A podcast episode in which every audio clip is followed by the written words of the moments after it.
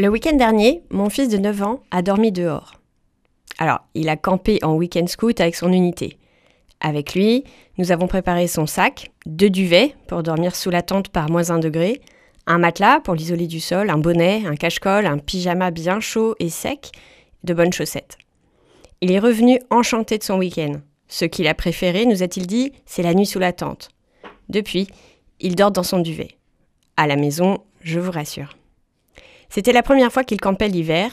Il a reçu de ses parents, grands-parents, parrains, marraines, oncles et tantes encouragement et félicitations.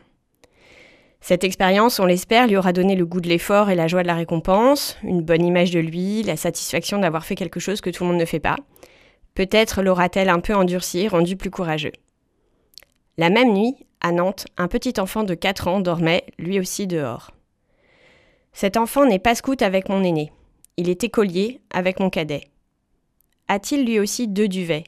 Un tapis de sol pour l'isoler du froid, une tente. Quel souvenir gardera-t-il de ces nuits? Qui l'encourage? Qui le félicite? A-t-il de la joie, des récompenses? Quelle image de lui se construit-il? Comment perçoit-il ce que tout le monde ne fait pas? Dormir dans le froid et l'humidité en plein hiver.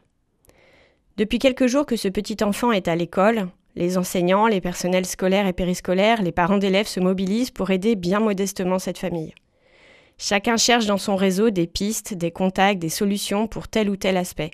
L'aide juridique, l'aide médicale, l'aide alimentaire, l'hébergement, les vêtements. Moi, mon réseau, il est cato. Et je dois vous dire que dans la peine qui m'étreint quand j'imagine un petit enfant de l'âge du mien dormant dehors au mois de janvier, je trouve un peu de consolation en regardant la liste des pistes, des contacts et des noms d'associations d'inspiration chrétienne. En voici quelques-unes le groupe Facebook On est du pays de Nantes et on agit. L'association œcuménique l'accueille d'abord. La permanence juridique du Secours catholique.